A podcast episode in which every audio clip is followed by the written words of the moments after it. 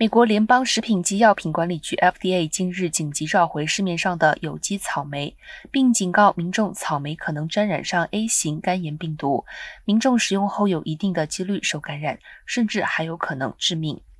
根据联邦食品及药品管理局的调查显示，近日在加州、明尼苏达州和加拿大都有相关的病例。患者们称，在生病前分别购买了 Fresh Campo 或 HEB 品牌的有机草莓。